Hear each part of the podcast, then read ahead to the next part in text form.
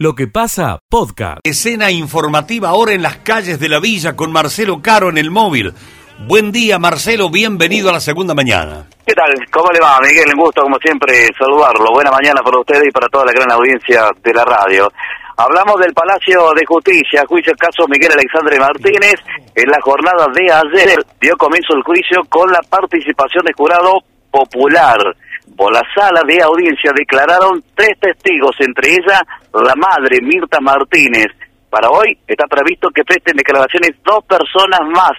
Hay que recordar que desde la cárcel de Bower, donde se encuentran detenidos dos villamarenses por la muerte de Martínez, Joaquín Munarris y Tomás Cánova. Hoy, 14 horas tras un cuarto de intermedio, se reanuda en el Palacio de Justicia el juicio.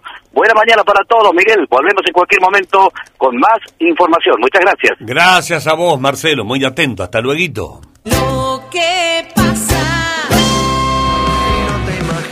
Bueno, ¿qué saldo ha dejado Escucha lo mejor de lo que pasa. gerente de Acabío? ¿Cómo está, Víctor? Un gusto. Buen día. Hola Miguel, un gusto saludarte a vos y a toda tu audiencia. A ver, eh, eh, Víctor, primero, eh, ¿sirven, eh, son muy útiles estos aumentos autorizados eh, para mm, el producto que va a corte, que el corte sigue en 12, ¿no? 12%, pero digo, ¿el aumento del producto sirve para la industria? Totalmente Miguel, porque bueno, el precio actual que era de 73 pesos el litro no alcanzaba para cubrir todos los costos de producción. Eh, sabemos que los costos de producción son los tradicionales, pero eh, materias primas, eh, mano de obra, energía, etcétera. Pero también están las depreciaciones del bien de uso y está eh, el interés sobre el capital de trabajo, porque bueno, desde que se compra el maíz hasta que se cobra el etanol a las petroleras transcurre un plazo entre 60 y 75 días a una tasa del 5% anual hoy, que es la tasa en pesos que está en el mercado, bueno, dificultaba completar con el precio anterior todos los costos de producción, bueno, y el nuevo precio con un maíz que está en el orden de los 30, 31 mil pesos la tonelada, eh, este sendero de precio que rige hasta agosto de este año, que está en pesos, bueno, creo que es un alivio importante para, para las industrias, bueno, para seguir trabajando y entregando ese volumen para que las naftas estén cortadas al 12% con etanol. Bueno, eh, da la sensación, Víctor, que el gobierno eh, tiene alguna convicción sobre la nobleza de este producto, tanto el de maíz como el de caña de azúcar, eh, porque también anunció previamente estos aumentos créditos para proyectos de biocombustible. Me da la sensación, no sé ustedes cómo lo leen, que el gobierno está como convenciéndose que hay que inclusive aumentar el corte, el porcentaje del corte. Eh, ¿Es un manejo correcto? ¿Esto es una opinión correcta? Hay una realidad, ¿cierto? La suba del precio del petróleo, bueno, impacta fuertemente en la economía. Argentina es un importador neto de gasoil y de naftas. Eh, hay producción local, obviamente, pero Mm. muchos exportan el crudo porque el crudo está en 110 dólares el barril. Por lo tanto, hay, hay, hay, hay faltante de producto final, ¿cierto? Como nafta y gasoil. Y Argentina tiene que importar eh, nafta a 120 pesos el litro antes de impuestos. Entonces, para una petrolera, pagar eh, por el litro del bioetanol 95 y evitar pagar 120 Claro. por el litro de nafta importada, es un mejor negocio para la petrolera y aparte para el país, porque esto implica un ahorro en la salida de divisas. Sí, ¿cierto? sí, sí. Y por otro lado, la semana pasada, como bien dice, tuvimos una reunión como Cámara de Bioetanol de Maíz y otras cámaras. Eh, yo en este momento presido la Cámara de Bioetanol de Maíz, eh, que está conformada por las grandes etanoleras de Argentina de maíz, y el presidente del Banco Nación, la gerente general del Banco Nación nos atendió, y bueno, eh, le planteamos el tema y se armaron dos grupos de trabajo, uno para biodiesel y otro para bioetanol, con el objetivo de sacar algunas líneas de crédito, precisamente una para capital de trabajo y otra para activos fijos, Sabemos que todas las plantas industriales tienen en carpeta algunas inversiones. Este, recientemente, bueno, Acabío terminó la ampliación de la planta, por lo tanto, ya toda esa inversión está prácticamente pagada, diríamos. Pero bueno, siempre hay proyectos, ¿no?, de, de, mejorar eh, ir a, más secado de la burlanda. Sabemos que la burlanda, con la ampliación de Acabío, ahora hay mucha burlanda este, y esta hay que sacarla rápidamente a los tambos y fidlos cercanos. Por lo tanto, eh, hay otras plantas que tienen un proyecto de, bueno, con la bioma, con la con la vinaza hacer bio, bioenergía, energía eléctrica. Bueno, cada planta industrial tiene proyecto. Entonces, si el Banco Nación saca algunas líneas atractivas, eh, esto va a mejorar la productividad cada vez más del etanol y eventualmente ojalá ocurran mayores cortes, me parece que sí, el, Mm. gobierno lo están viendo con buenos ojos, más de todo te diría el bioetanol de maíz Claro, y el de caña claro. de azúcar, pero el caña de azúcar está limitado en su producción, en cambio el maíz tiene una- un gran potencial para seguir creciendo en Argentina con ampliación de planta o nacimiento de nuevas plantas industriales. Parece una decisión de- extremadamente lógica de un gobierno que debería rápidamente autorizar mayor porcentaje de corte. Que eh, no está saldada la puja de interés entre las provincias hidrocarburíferas y las nuestras que tienen mucho maíz. No está, ¿no? Saldado eso. No, no, no está, no está saldada la puja, fundamentalmente porque sabemos que la industria del petróleo, sabemos que en el mundo, y en Argentina no es la excepción, es la que tiene más poder, diríamos, en cualquier estado, ¿cierto? Entonces, pasar del 12% del corte del bioetanol de las naftas al 15%, bueno, esos tres puntos es menos volumen de hidrocarburos. Y ni hablar si vamos a una matriz como la de Brasil, que tiene 27 puntos de corte. Eh, de bioetanol en las naftas, o incluso usan el etanol al 100% los autos, porque son motores flex. Bueno, entonces lo- los petroleros eh, por ahí no les gusta mucho esa parte. Y bueno, son todas cuestiones que de a poco hay que ir eh, venciéndolas porque eh, el mundo, por el cambio climático, nos exige combustibles más limpios, con menos emisiones de gases de efecto invernadero, y por lo tanto el bioetanol eh, es parte de la solución en, en esta materia. Por lo tanto, yo creo que Argentina va a ir, como está yendo el resto del mundo, a mayores cortes de bioetanol en las naftas. Bueno, Dios quiera que sea. Encima el petróleo ha bajado 6% y se transforma en una noticia buena para, los- para el mercado argentino, ¿no? Digo, Bueno, sí, ha bajado el petróleo, son, está, están, to- están, están los precios muy altos, por distintos factores están muy altos todos los commodities, el petróleo, los fertilizantes, vos, vos mencionabas recién la soja en el orden de Mm. los 626 dólares en Chicago, todos los precios están relativamente muy altos, en algún momento tienen que tender a normalizarse, ¿cierto?, estos precios, y bueno, que baje el petróleo,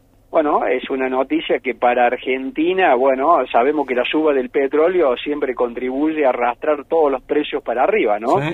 Impacta en el resto de los precios. Por lo tanto, bueno, si baja el petróleo, bueno, eso tende- produciría una menor presión a la suba de los combustibles en Argentina. Al ciudadano de a pie no le cierra nunca los números, Víctor, porque ahora baja 6%, debería bajar el combustible 6%, pero eso no ocurre, hay otros factores que inciden, obviamente. Eh, bueno, me, recuerdo lo del 100% de Brasil, el uso del alcohol, porque va a darse una vueltita por algunas ciudades brasileñas y se huele el alcohol, ¿no? El, eh, que es el, el saldo del combustible de los automóviles. En muchos lugares usan alcohol puro. Visto- Totalmente, es- totalmente. Con, con los motores flex, el, Mm. el, el- el conductor elige, ¿no? ¿Qué carga? ¿Carga Claro. de 27 con 27% la nafta o carga alcohol al 100? Sí. Bueno, todo depende del precio relativo que tengan ambos combustibles. Y bueno, este, sabemos que el etanol puro tiene menor poder calorífico, eso significa que el motor consume algo más que el etanol E27, pero por eso es más barato el etanol puro que la nafta cortada con etanol. Claro. Y en esa relación de precio, el conductor elige qué más le conviene. Y el auto con un dispositivo inteligente switchea según el combustible que cargue, funciona en forma indistinta con cualquier opción. Pero bueno, matri- eh, Brasil tiene una de las matrices energéticas más limpias del planeta, como Uruguay, y bueno, yo creo que el mundo va hacia esos caminos, ¿no? Como Francia con el E85, Estados Unidos, los estados maiceros de Estados. Unidos va al E85, y por eso Córdoba, ¿no? Con la nueva ley de biocombustibles de la provincia de Córdoba, propugna mayores cortes para llegar en algún momento también al E85 en la provincia de Córdoba. Fíjate vos que la riqueza de nuestro país parece conspirar contra esto, porque este es el famoso país rico donde tenemos petróleo y también tenemos maíz, tenemos soja, tenemos, o sea, tenemos para hacer las dos cosas y ahora hay choque de intereses. Pero bueno, ¿qué vamos Bueno, a hacer? Pero el mundo, pero el mundo es amplio, ¿cierto? Si hubiese sobrante de Mm. etanol, sobrante de petróleo, eh, hay mercado de exportación. De hecho, Acabío, la planta de Acabío, que hoy es la más grande de Argentina, por lejos, va a tener un sobrante de producción.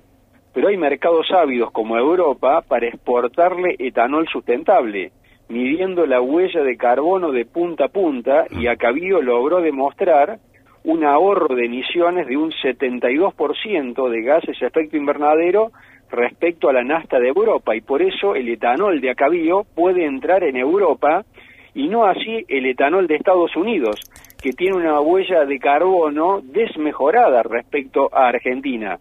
O sea que el etanol de Acabío, con maíz de Córdoba, con siembra directa, tiene una excelente huella de carbono y eso nos permite colocar el etanol, el excedente, en Europa. Bien, gracias por tu riqueza de conceptos para alimentar esta nota, Víctor, muy atento como siempre.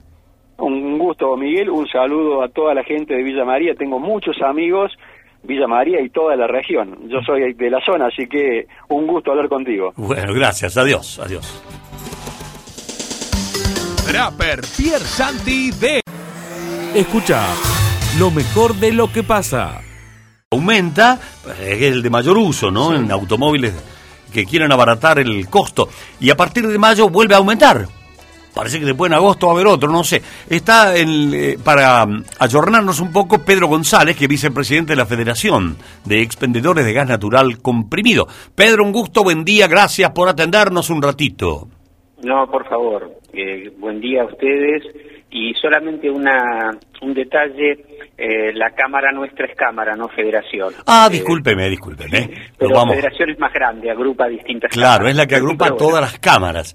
Usted es eh, el vicepresidente. Sí, la cámara de GNC, la nuestra, es a nivel nacional. Bueno, ahí lo vamos a apuntar para corregirlo en nuestra agenda, así queda ya definitivamente correcto. Estimado Pedro, más allá del, del el cargo, el rol o la representatividad, el sector es más o menos todo el mismo, ¿no? Sí.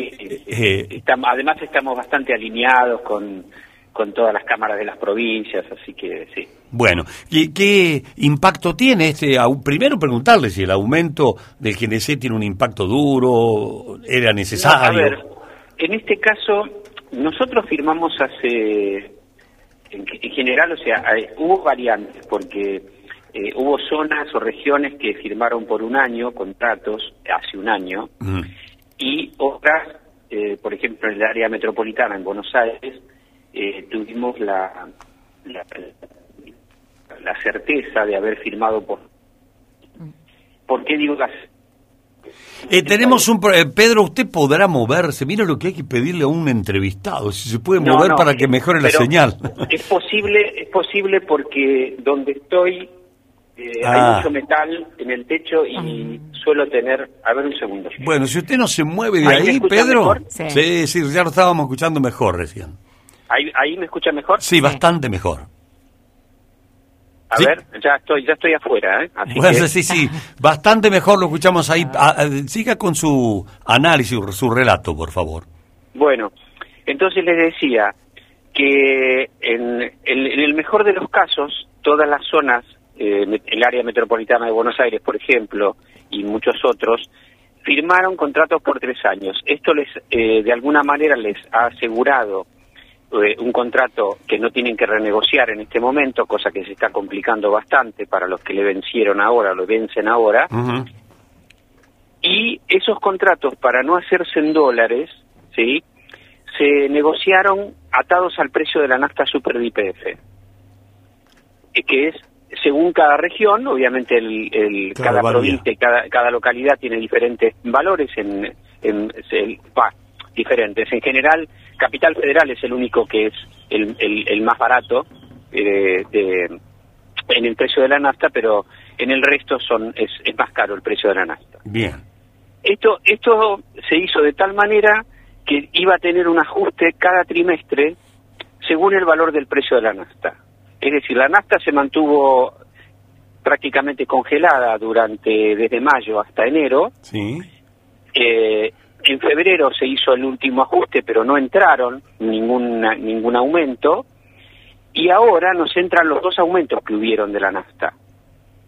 Es decir, el de, el de febrero y el de marzo, casi un 20% aproximadamente, eh, que subieron los combustibles líquidos, eso es lo que nos, lo que nos toca a nosotros y por Ah, eso es el ajuste del bien. precio. Hay ahí una, una equivalencia que hay que mantener y usted lo ha explicado muy bien, Pedro.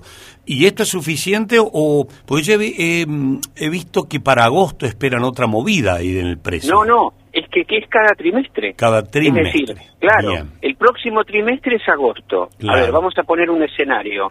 Si la nafta no sube de acá a agosto, eh, tampoco nos va a subir el costo. Bien.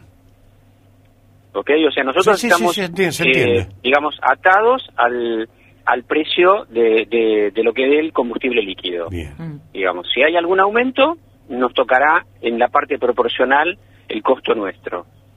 Correcto. Este, y bueno, en este momento, por eso digo, se da un hecho eh, un poco más notorio, porque hace poquito el gobierno autorizó a las distribuidoras a aumentar transporte y distribución, que es otra parte del precio, ¿no? Ajá. eh, y que estaban congelados prácticamente mucho tiempo. Eh, bueno, eso ya lo ya lo hemos eh, absorbido. eh, en última instancia fue un peso o dos pesos, o sea, esa, esa es una parte menor, porque es un componente menor dentro del precio. El gas en boca de pozo es, el- es la más pesada Claro. Este y es lo es lo que nos toca en este momento o sea eh, por eso es es decir es es algo no es que el- uno lo dice cada trimestre bueno eh, también tiene un poco de previsibilidad porque eh, esto nos da a nosotros un horizonte de tres meses donde no se va a tocar el costo Claro, por lo menos. Tiene, eh, mire, una frase muy sensata la que escucha. Hacía mucho no escuchaba una frase sensata como la que acaba de decir. Previsibilidad. En el marasmo que tenemos, hablar un poquito, un poco de previsibilidad es como una corriente de aire fresco, Pedro. Sí, sí, sí, sí, es, ¿Qué es- cosa? es una maravilla cuando, cuando nosotros que, que en nuestro trabajo las estaciones de servicio tienen costos muy altos de todo, Mm. de mantenimiento, ¿no? Y eh, yo mismo estoy por instalar en mi estación de servicio las nuevas registradoras fiscales que estamos obligados, que vence ahora el 30 de abril, y, y tengo que poner dos máquinas nuevas, y, y más o menos en- una semana me subieron el precio dos veces. Claro. Claro. Cuando le llegue a usted el aumento del GNC no le va a alcanzar. Eh, bueno, este es el país de nunca alcanzar. Eh, mire, eh, hoy, hoy precisamente, y, y lo voy a citar a esto porque es pertinente. Un día como hoy del 85, Alfonsín anunciaba en la Plaza de Mayo la economía de guerra. Así le fue después. Y ahora acá se anuncia que es la guerra a la inflación. Claro. Y pero estamos, Nos estamos mismo. bárbaro, nos está yendo bárbaro. bueno, eh, Pedro, no quise sacarlo del eje, pero bueno, ilustra todo lo que uno pueda aportar. Eh, entendimos bien que está ligado el precio del GNC al precio del combustible líquido, que es la nafta. Eso lo hemos entendido. Así que le agradezco creo, mucho. creo que, si no me equivoco, a ver, tendría que hacer memoria, pero, por ejemplo, eh, más allá de las diferencias de precio de, de los combustibles líquidos, eh, nosotros los contratos que cerramos terminaban, que es el último ajuste este en el porcentaje, es un 15,5% del valor de los combustibles líquidos, ¿sí? Mm. Más los impuestos, más el fondo fiduciario, más toda la historia. En Córdoba y en, y en, y en otras provincias creo que lo hicieron, eh, terminaban en 17 y medio. Mm, O sea, es un poco más caro. sí, sí, sí, Eh, igual estamos hablando de unos pesos, o sea, no no no es no es nada nada súper significativo. Lo que sí tenemos claro es que de cualquier manera y para ahora y para el futuro, eh, más allá de, las, de los vaivenes que tengamos, eh, y yo tengo la camiseta puesta, así que mm, tómenmelo así. Eh, el GNC va a seguir siendo mucho más negocio que las naftas. Esa es una buena frase para varios taxistas y remiseros que nos están escuchando. Tenemos una gran playa de, de, esa, esa tarea que nos escucha. Sus palabras vienen también muy bien, ¿no? Siempre va a seguir siendo más barato. Así que tranquilo. Sí, sí, sí, porque además tengan en cuenta esto. Eh, el, el mismo contrato que, que nos rechazaron primero muchos estacioneros inclusive, que decían, ¿y por qué? ¿Y por qué tenemos que estar atados al precio de las naftas? Y bueno, siempre lo mismo, ¿no? Bueno, era eso o estar atados al dólar. Eh, no había muchas opciones. Eh, y, y, tiraron la moneda y cayó en nafta. no, no, no, no, en realidad fue, fue muy discutido y analizado. eso lo decidimos nosotros en, en Buenos Aires con, con las principales distribuidoras. Eh, y la verdad que Está bien, el dólar de repente oficial no es que haya subido demasiado, pero eh, es siempre una bomba de tiempo eh, que, que, además no tiene que ver, porque las naftas sí tienen que ver con nosotros. Las naftas tienen que ver con un precio en pesos, las naftas tienen que ver con nuestro techo, porque en realidad el, el, el objetivo es que siempre estemos por debajo de, de las naftas y, y siempre vamos a estar porque cuando suba un 10% la nafta, a nosotros nos va a subir un 10% el costo, que es mucho menor que la nafta. Bien. Bueno, Pedro, se, entiende? Sí, pero se entiende perfectamente y le agradecemos eh, mucho que usted nos haya dispuesto este tiempo para explicárnoslo. Eh, muy atento, Pedro. No hay problema. Bueno. Que tenga el mejor día. Adiós, señor. Adiós. Igualmente, buen día para ustedes. Lo que pasa de 9 a 13. Yo soy la tierra de tus raíces, el talismán. Escucha lo mejor de lo que pasa. Gentileza de hacer el operativo calidad de comunicación. José, ahora sí estás al aire. Buen día otra vez. Uh, espérate que tengo que poner el altavoz.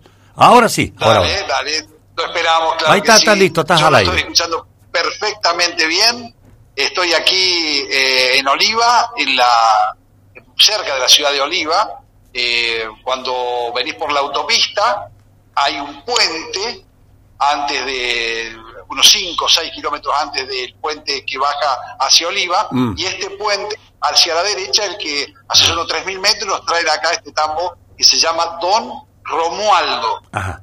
La historia de este tambo, Miguel, nace con una idea de alguien que no tiene que ver con el sector lechero, eh, que es el, señor Andrueto, que se dedica a, a hacer instalaciones, hace estaciones de servicio, galpones, y se vinculó con el tambo justamente por esto, y decidió hacer un tambo que es casi Disney. Epa. Es increíble lo que estoy viendo, Miguel. Es Ajá. increíble. Es increíble la belleza en los detalles, en los perfiles, en el piso. Estoy eh, prácticamente en una sala de cirugía. Cuando vos abrís una habitación, es realmente maravillosa la higiene que tiene este establecimiento, que ahora ha tomado el mando Martín Bono. Se lo ha comprado con un plan muy racional y es el nuevo titular de este establecimiento que se llama Don Romualdo, en donde se están ordeñando con tres robots de Laval unas 165 vacas, le faltan unas 10, 15 para que eh, esté en equilibrio óptimo, digamos, la cantidad, la prestación del robot con la cantidad de vacas, porque cada robot atiende unas 60 vacas Bien. y eh, está todo en el marco de un galpón de, que tiene piso de tierra y que tiene asignado más o menos 15 metros cuadrados por vaca. Y acá vemos las vacas absolutamente felices, las que no están esperando para entrar al robot ordeñador, están tiradas, acostadas, rumiando, comiendo, pero pasándola muy bien. Esto es parte del sello distintivo de este establecimiento de Martín Bono, que te está escuchando, Miguel. Bueno, ¿cómo no? Realmente es un joven eh, ya con un muy buen rodaje en tambo, tiene otro tambo, que es el tambo más de origen familiar, donde apunta a también a seguir escalándose, pero bueno, también gerencia y es el propietario de este tambo. Te escucha Martín Bono, querido Miguel. Bueno, ¿cómo no? ¿Cómo está Martín? Un gusto grande poder conversar con una con gente joven que emprende y que apuesta. ¿Cómo está Martín? Hola, ¿cómo va? Buenos días. Eh, Todo bien. Todo bien, sí. Eh, digo, ¿por por qué la decisión, Martín, de apostar tan fuertemente a una producción que es muy noble, pero tiene números muy justos? ¿Por qué? Eh, porque, el- y bueno, mira, yo arranqué hace 25 años, eh, ve- vengo de que de mi abuelo tenía un tambo, el campo familiar, y bueno, tenía hijas mujeres, y entonces hubo una generación que se salteó, y, y después aparecieron los nietos, y, y bueno, eh, yo continué ese tambo que tenía mi abuelo, que manejaba como se manejaba antes, con, sin tecnología, sin confort, sin muchas cosas y, bueno, y a los 23 años de edad me hice cargo de ese tambo y fue creciendo, qué sé yo, y se fueron dando las cosas y, y los números están ajustados, pero lo que, diferencia de que, el- de que el negocio marche o no es la, eh, la eficiencia. Claro. Si vos sos eficiente, tenés buena, buena producción por vaca y buenos parámetros reproductivos, todo eso te hacen de que sigas bien en carrera. Claro. Si no, es difícil. Ay, no sé si se quedó o... ¿Eh? No, no, no, estoy, estoy, estoy. Ah, bien, bien. Bueno, eh, ah, o sea, eh, como conclusión, Martín, de tu relato saco que es apostás a esto por eh, convicción y por tradición, ¿no? Porque venís de una familia tambera. Bueno, y, y yo no te voy a pedir que nos describas el tambo porque no tenemos tiempo ahora, pero nos estamos imaginando, ya lo presentó José, como el Disney, ¿no? Un tambo Disney. No andará el perro Pluto por ahí, no andará el, el, el ratón. No, no, ayudando. hay, hay vacas solamente acá. Bueno, bueno, felicitaciones. Es un buen testimonio para quien escucha la radio y está en este mundo tambero, en esta región tambera, lo emule. Y o al menos pregunte, ¿cómo hiciste, viejo? Se puede, ¿no? Gracias, Martín, por tu testimonio. Muy atento. Bueno, dale, que tengan buen día. Muchas gracias a ustedes. Gracias, Martín. Estamos, hasta luego. José, querido, una perlita que has aportado esta mañana es importantísimo este, este testimonio. José, ¿estás ahí? No. Bueno, lo damos por cerrado entonces.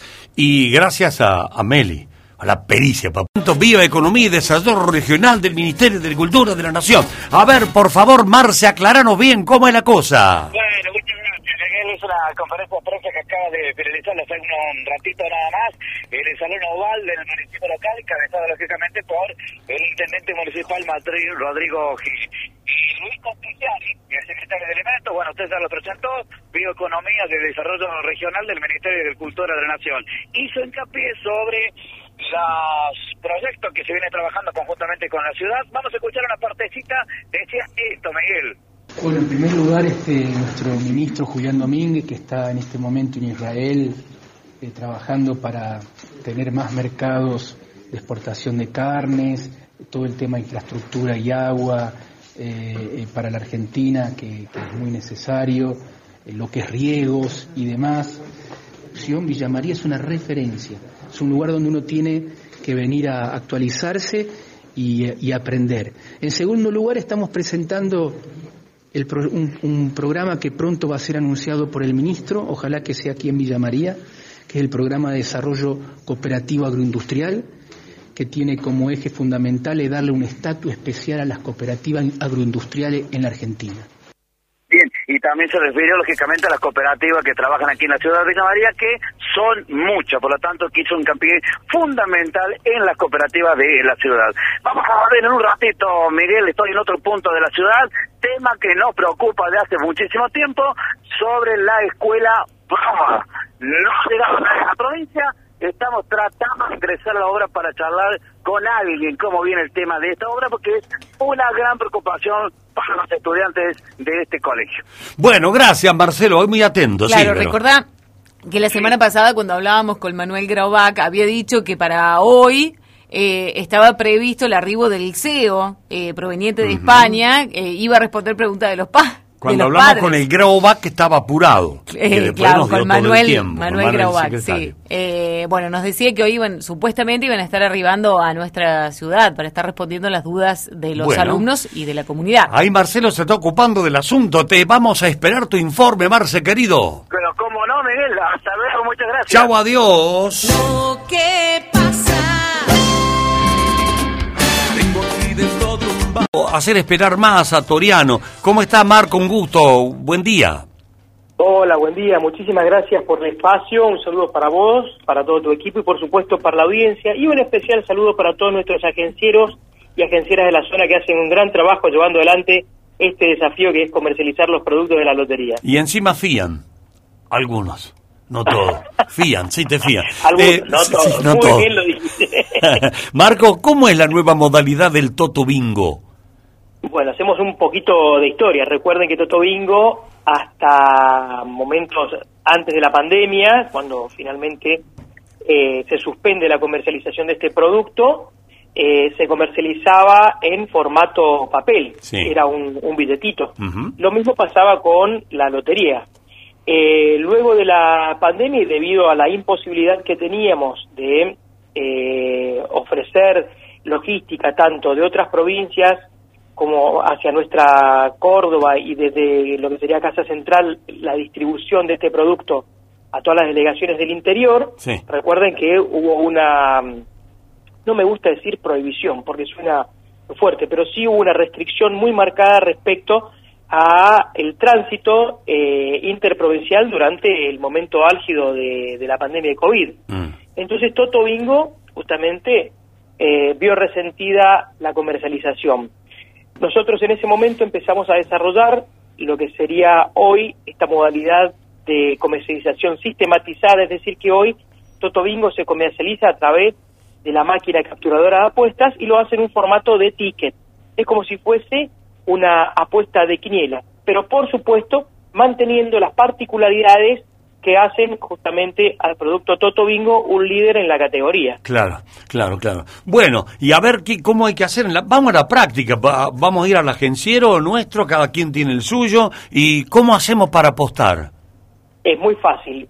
Uno va y le pide directamente al agenciero un Toto Bingo. Ajá. Tenemos la posibilidad de eh, emitir un ticket aleatorio, es decir, igual que como si fuese un producto nacional, un Kimi 6 o un Loto, o se pueden elegir algunos números. El Toto Bingo, la gran particularidad que tiene es que posee cinco chances. Cada ticket tiene cinco chances, cinco juegos diferentes para ganar, de las cuales dos de esas chances salen sí o sí. Ah, En Ganá o Ganá Ajá. ofrece 300 mil pesos cada semana y es con la modalidad sale sí o sí. El otro premio que sale también sí o sí es al número de ticket que ofrece 100 mil pesos por semana y también sale sí o sí. Y les cuento algo interesante que es el gran diferenciador de nuestro querido Toto Bingo Cordobés. Es el único producto en el mercado que premia los cero aciertos. Ah, si Es no decir, saco, si no si saco no- nada, no me desilusiono. Si yo no saco ningún número de los que están ubicados en el pozo millonario, me hago acreedor a 100 mil pesos por mes durante 24 meses. Es el único producto en el mercado que... Pará, pará, Marco, pa- que- pará, pará, pará, y discúlpame que te tutee, Marco, pará, pará. ¿Estás diciendo 100 lucas por mes? Durante 24 meses. Nah. Exactamente. ¿Por dos años cobro 100 lucas si no, si no gano nada? Si no tiene aciertos, Sí. no hay ningún Digo, no, no número, sé si no tengo acierto. Claro, que estén asociados a los números del pozo millonario. Pero que son ingeniosos ustedes. ¿Qué? ¿Por qué no vienen acá a ayudarnos un poco? La verdad que es un, un hallazgo en el mundo del azar, ¿eh? Lo que han encontrado. Bueno, la verdad que, como decís vos, es un gran esfuerzo que hacemos de lotería siempre para ofrecer eh, a quien se acerca a una agencia oficial, en todos los juegos, eh, buscamos siempre de que haya una buena relación entre lo que la gente invierte para la jugada de, de quiniela o en el caso de la lotería y en este caso particular de Toto Bingo, eh, que tenga una buena buenas posibilidades, buenas chances Claro, de ganar. chances. En este caso, el valor del ticket es de solo 100 pesos, como dije recién, ofrece 5 chances de ganar. Es más, mira, la bolilla estrella permite seguir jugando. Es decir, si en el ticket aparece el mismo número que aparece en el extracto que se asocia al juego de bolita estrella, automáticamente el agenciero le repone el ticket para que el cliente pueda seguir participando del próximo sorteo de Toto Bingo. Eh, pero es un desafío a la suerte esto. Y solo se comercializa en Córdoba. Algo interesante, Ujú. que esto también para el conocedor eh, significa que las chances se ven multiplicadas y también para quien no lo conoce es algo interesante porque nosotros estamos acostumbrados a esos productos que tienen muchos ceros en la agencia, pero se comercializan a nivel nacional. Bien. Entonces hay que salir a repartir los números, los premios, perdón. Bien, bien. Bueno, querido estimado Marco Toriano, que es gerente comercial de Lotería de Córdoba, eh, disculpanos por la confianza que nos arrogamos. No, por favor. Pero bueno, nos gusta tratar a la gente de igual a igual, ¿no? por más que sea gerente, eh, sos como todos. La verdad nos has dado una explicación muy detallada y entusiasta del Toto Bingo nueva modalidad. Eh, fantástico. Exactamente. Muchas Tenemos gracias. mucha- tenemos muchas expectativas de lotería porque también es otro producto que ponemos a disposición del agenciero y para nosotros es importante también justamente eso, que nuestros agencieros dependen de la lotería para comercializar productos y solo pueden comercializar los productos que nosotros les ofrecemos. Entonces Claro. también Toto Bingo es otra forma de colaborar con ellos y recomponer eh, la cartera de productos que se ha visto mermada justamente por esta situación que nos eh, ha tocado a todos atravesar, que ha sido la situación sanitaria de pandemia. Bueno, habrá que agregar 100 pesitos más a los que somos eh, consuetudinarios con el juego. Tenemos ya las boletas abrochadas con el agenciero. 100 pesitos más por semana, ¿no? 100 pesitos más por semana. Les recuerdo que Toto Bingo se sortea los días sábados a partir de las 22.15. Ahí está. Puede verse el sorteo en vivo y los invito a que vean el sorteo en vivo a través de nuestra página web www.loteriadecórdoba.com.ar donde también en nuestro sitio se pueden ver todos los días los, los sorteos perdón, en vivo de nuestra querida Quiniela de Córdoba. Bueno, Marco, una vez más, muchas gracias. Vamos a estar muy atentos a la evolución de este nuevo producto, la modalidad del Toto Bingo que trae todos esos beneficios. Abrazo grande. Un gran abrazo y hasta la próxima. Quedamos siempre a disposición. Muchas gracias. Cómo no, muy atento, gerente. Adiós. Lo que pasa de 9 a 13. Y así yo vivo mi vida, sufriendo porque ya no te tengo. Escucha lo mejor de lo que pasa. El comercio de Rosario estima 2 millones de menos de toneladas que hace un año ¿eh? para la producción triguera 22-23. Eh, Cristian Russo es jefe de estimaciones agrícolas de la Bolsa de Comercio de Rosario. Cristian, gracias por atendernos, un gusto. Por favor, un gusto estar charlando con ustedes. Bueno, acá siempre estamos ventilando los precios de Rosario, de la Bolsa de Rosario, todos los días que el trigo, el maíz, la soja, eh, y es la fuente para abrevar la noticia correcta. ¿Cómo estamos con esa baja del trigo? ¿Qué impacto? Bueno, eh, el impacto tiene que ver con, bueno, con que estamos ya prácticamente, ¿a cuánto estamos? Y mediados de mayo se hace- arranca la siembra de trigo, ¿no? Y bueno, estábamos hablando con la gente, como lo hacemos todos los años, preguntándoles si iba a sembrar más o menos trigo. Y lo que nos cuentan es que van a sembrar menos trigo y que van a sembrar con menos tecnología, con menos fertilización, ¿no? Y bueno, la conjunción de esos dos factores, que es un 10% menos de, superficie y un 20% menos de- de fertilización, hace que pensemos en la próxima campaña, bueno, que, que prendamos un poco la alerta, porque bueno, contar con un 25% menos de trigo en la región, eh, ya son 2 millones menos a nivel país, Claro. ¿no? Y bueno, eh, empieza el número triguero, empieza a bajar y va a estar lejos de lo que estuvimos el año pasado. El año pasado tuvimos un récord, la verdad que el trigo nos dejó un sabor realmente muy lindo. Este, después de tres años que venía el trigo con muchos problemas, fue una campaña espectacular. Este, pero bueno, este año venimos con, con, con los cereales que han sido protagonistas de- de- del campo, porque bueno, venimos rotando con, con cereales cada, cada año más, con trigo y maíz. Cada año damos la noticia que se siembra más Sí, sí. y que es menos hoja y este año parece que se da vuelta la torta y empezamos de vuelta no a ir hacia una agricultura que bueno un poco más de, de- de- a la defensiva no y Está que en vez de hacer este, estos cultivos que permiten esas rotaciones y este efecto tan benéfico y tan gratuito que es el de, el de las rotaciones que bueno lo vimos con mejores rindes de soja en esta campaña que fue tan dura y con tanta falta de agua lamentablemente empieza a ir para atrás. Bueno, Así escúchame, Cristian, poco- déjame meter un bocadillo a mí, Cristian, por favor. Es tan fluido, tu, tu conocimiento es tan abarcativo que la verdad tu relato entusiasma, pero déjame meter un bocadillo. Estos casi 8 millones menos, porque por ahí debe andar 7, 8 millones menos, ¿puede impactar en la cuestión de precios y volver otra vez con la historia de que no hay harina? Bueno, es una pregunta interesante la que me estás haciendo. Nosotros lo que estamos calculando, nosotros seguimos muy bien todo lo que es región núcleo y a nivel, hablamos lo que es el país una vez al mes. Mm. Todavía no hablamos del trigo, es una incógnita. Ya en pero bueno, hablar de región núcleo con un 10% menos es realmente como vos decís, che, bueno, Eh. la verdad que si hay dos millones menos acá, podemos pensar que hay menos millones a nivel Argentina. ¿Y, qué va a pasar? ¿Vamos, ¿Vamos a llegar o no con el trigo? El tema es que, como vos decís, hay, un- hay, una, hay un número ah, comercializado de, de trigo que es importante. Eh, el trigo no debería bajarse de los de los 16 o 17 millones para no tener problemas. Ese, Ah, ese es el número. ahí está un dato lindo eso. Ahí está el número. Y la verdad es que empieza a estar un poquito cerquita, Mm. porque si vos tuvimos 22 el año pasado, ya le estamos restando dos, imagínate, yo no quiero, digamos, hacer números, pero bueno, pero la cuenta que vos estás haciendo tiene cierto sentido. Mm. Puede ser que con esta con esta baja de área, aparte hay un impacto muy fuerte del productor muy chi- del productor chico, que fue el que, el que el año pasado se la jugó y le invirtió mucha plata al trigo, y este es un poco el que está en retirada.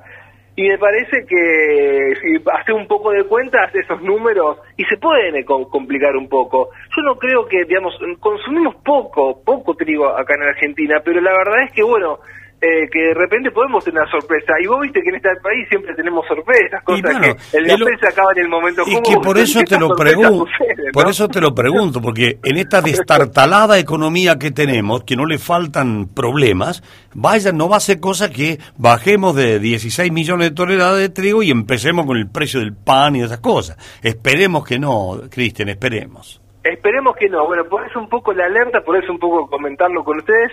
Y aparte, bueno, este, la verdad es que siempre hablar de, más trigo y más maíz son buenas noticias. Y cuando uno habla de que vuelve un poco a hacerse soja, por un montón de cuestiones a nivel de lo que es producción y también a lo, a lo que es el nivel empleo, que lo que genera el trigo y el maíz, siempre es importantísimo, por eso es una mala noticia y bueno, está bueno por lo menos alertarla para ver si se puede hacer algo para que este disminuya un poco el, el- el impacto negativo. Bueno, eh, nos gusta haberte llamado para este análisis que me parece que es sucinto, pero eh, útil. Así que, Cristian, muchas gracias ahí desde la Bolsa de Rosario, eh, muy atento. Bueno, igualmente un gusto para mí hablar con ustedes y cuando quieran charlamos de vuelta. Sí, te mirá, te está escuchando la producción, no te va, te va, durísimo te va a dar. Gracias, Cristian, un abrazo grande, ¿eh? Un abrazo, vemos. hasta luego. Lo que pasa de 9 a 13. Escucha lo mejor de lo que pasa.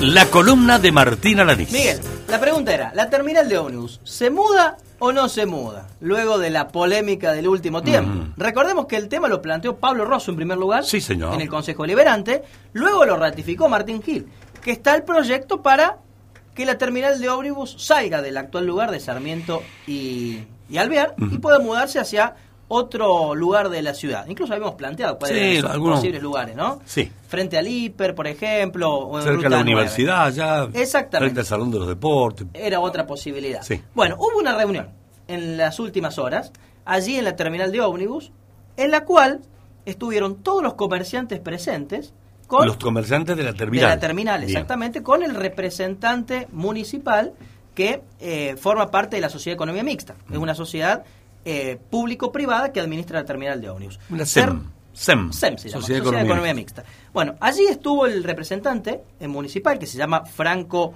Balsacci. Ya en un ratito vamos a contar cuáles son los puntos que se abordaron en esta reunión.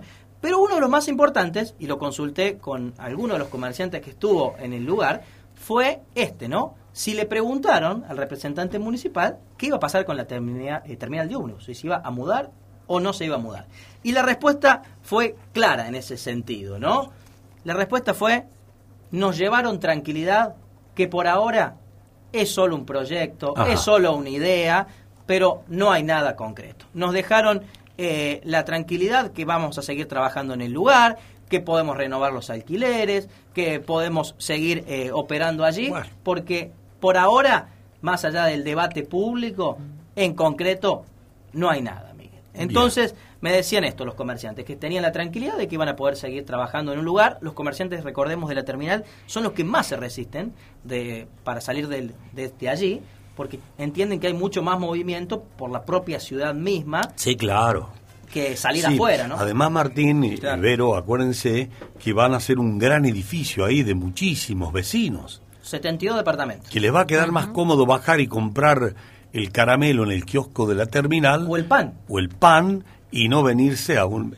O sea, van a tener un potencial de clientela bastante mayor. Claro, exactamente. Por eso son los que más se resisten a este proyecto de mudar la terminal de ómnibus. Bueno, desde la parte municipal le han dicho que por ahora eh, no, no hay nada. A ver, más allá de que está el proyecto, más allá de que eh, la Secretaría de Transporte de la Nación eh, tiene un proyecto de ejecución de, de terminales nueva. Mm. Gil adelantó que venían bastante bien. Eh, más allá de que está la idea de mm, la terminal de ómnibus en el actual hipermercado Libertad, si ama se termina quedando con ese lugar. fin- Al, final eso, yo creo que era- Sí. yo creí, y disculpame que te saque, pero un minuto nada más. Sí. Porque vos tenés raíces laborales ahí, podés tener mayor información que nosotros. Yo creí que era un tema terminado eso, que AMA había comprado definitivamente y bueno, que se están cumpliendo algunos plazos contractuales. Sí, lo que Pero yo eso, o sea, por lo que te estás diciendo, no está confirmado. Bueno, lo que había explicado Miguel Olavega hace un tiempo atrás era que tenían que complementar, no sé si documentación o pagos de acá al mes de junio. El mes de Ah. junio iba a tener la posesión Pero definitiva. si es por pago no hay problema. Plata Ah, la entiendo que sí, por eso Sí. digo que recién desde junio dijo que iban a tener la posesión. Yo lo que había entendido, Martín, es que había unas, un respeto a no ventilar algunos aspectos antes de tomar posesión, pero Sí. que está consumado, está consumado. Sí, sí, sí. El nuevo dueño del hiper es AMA. Exactamente, sí, sí. Bien. Hay un contra- en el contrato hay un aspecto de confidencialidad, Confidencialidad. hasta el mes de junio, Bien. que coincide también con eh, algunos pagos que se tienen que, realizar para terminar de cerrar la operación, ¿no? Entonces, bueno, sí, eh, seguramente el Grupo Gesta va a estar. No, ahí, es, a es dueño. Ya está hecho. El grupo Gesta es dueño del hiper. ya Por está. eso, es una de las posibilidades que se mude allí la terminal de ómnibus. Pero según lo que me han dicho los comerciantes, en función de lo que han hablado en esa reunión, Miguel, por ahora es todo materia de ideas, de proyectos, de posibilidades, pero en concreto todavía no hay nada. Y de hecho, el representante municipal dejó esa tranquilidad. Y además, esto es lo que voy a leer ahora, Franco Balsacci en su Facebook, el representante municipal, escribió las acciones que están realizando en el actual edificio. Lo que sostiene más esta idea Claro. de que todavía falta mucho para esa posibilidad de mudanza, ¿no? Han instalado eh, nuevas oficinas administrativas, han incorporado personal, el acuerdo arribado con la policía de la provincia para dotar la terminal de 16 horas de custodia, un convenio en materia publicitaria con una empresa local para explotación de diferentes espacios y la creación de un fondo que será destinado a brindar una ayuda económica a aquellas personas que deban viajar por motivos especiales, mira vos, y no cuenten con los recursos suficientes a los fines de adquirir un pasaje. ¿no? Estos son los acuerdos que han arribado las nuevas autoridades de, de la parte pública de la terminal con distintos actores, lo que nos permite inferir de que todavía la vida de la terminal tendrá mucho tiempo en este lugar. Bueno, bueno. Bueno, y la verdad que le da, como dijiste, le da previsibilidad a la gente que tiene que moverse, a la gente que tiene que pensar en el ingreso diario. Pues hay comerciantes ahí que hacen equilibrio para hay que Sí, pagar alquiler, claro. así que le da un poco de previsibilidad y aire, ¿no? Sí, cuando yo lo consulté, Miguel, me dijo este comerciante, de, lo, de las primeras cosas que preguntamos en esta reunión era justamente qué va a pasar con la terminal, si efectivamente estos proyectos iban a avanzar de mudanza y por ahora la historia queda en esto, ¿no? En ideas, posibilidades, pero lejos está de concretarse y van a continuar todos allí en el mismo lugar. Bueno, ¿listo, Martín? Nos vemos en la jornada de mañana entonces. La columna de Martín Alanís.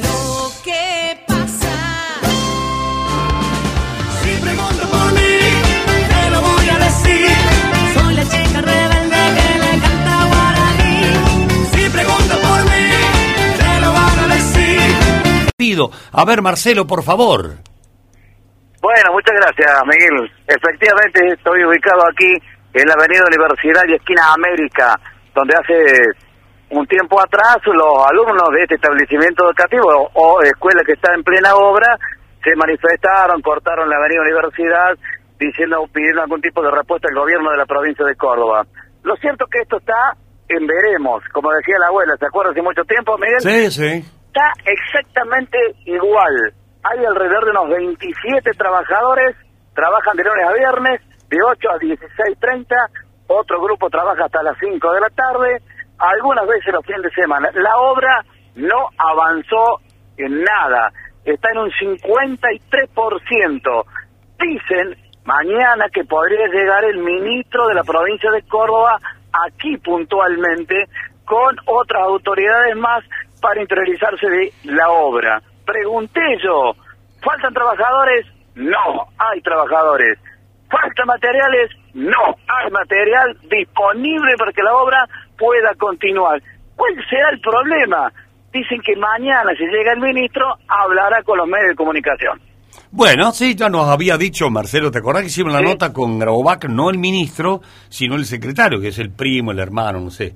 El secretario- Manuel Grauac. Manuel, Manuel.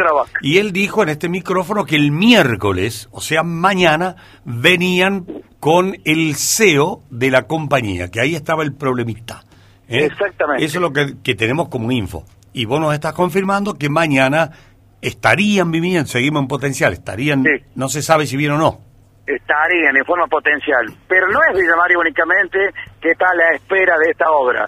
Belleville, Marco Juárez, entre otras localidades del interior de la provincia, Miguel. Bueno, gracias Marcelo por actualizarnos esa información de la escuela PROA de la UTN. ¿eh? No, por favor. Gracias. Si Dios quiere, nos reencontramos mañana. ¿Cómo no? Gracias Marcelito, buen provecho. ¿Qué pasa? Bueno, el cuervo Larroque dijo, a Guzmán no lo votó nadie.